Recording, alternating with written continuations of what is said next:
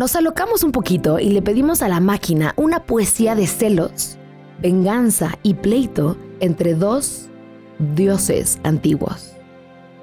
Vaya, vaya, mira lo que nos dejó. En el ámbito de los dioses, donde el tiempo no avanza, nació una contienda llena de desconfianza. Dos entidades divinas con poderes sin igual cayeron en la discordia iniciando un mortal ritual.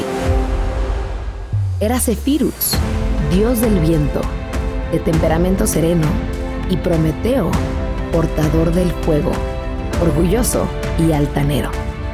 Cada uno con su dominio, con sus manos poderosas.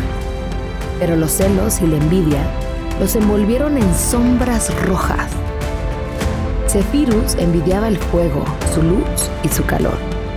Y Prometeo deseaba el viento, su libertad y su clamor. En su deseo insaciable comenzaron a pelear, convirtiendo el cielo y la tierra en un eterno temblar. Fuego contra viento, en un despliegue de furia, cada ataque una venganza, una nueva injuria. Sus celos se convirtieron en llamas, sus rencores en vendaval. Y en medio de su lucha, la paz se comenzó a desvanecer. Así continúa su batalla eterna y sin final. Dos dioses enfrentados en un duelo celestial. Una lección del Olimpo para mortales y dioses, donde los celos y la venganza solo dejan despojo.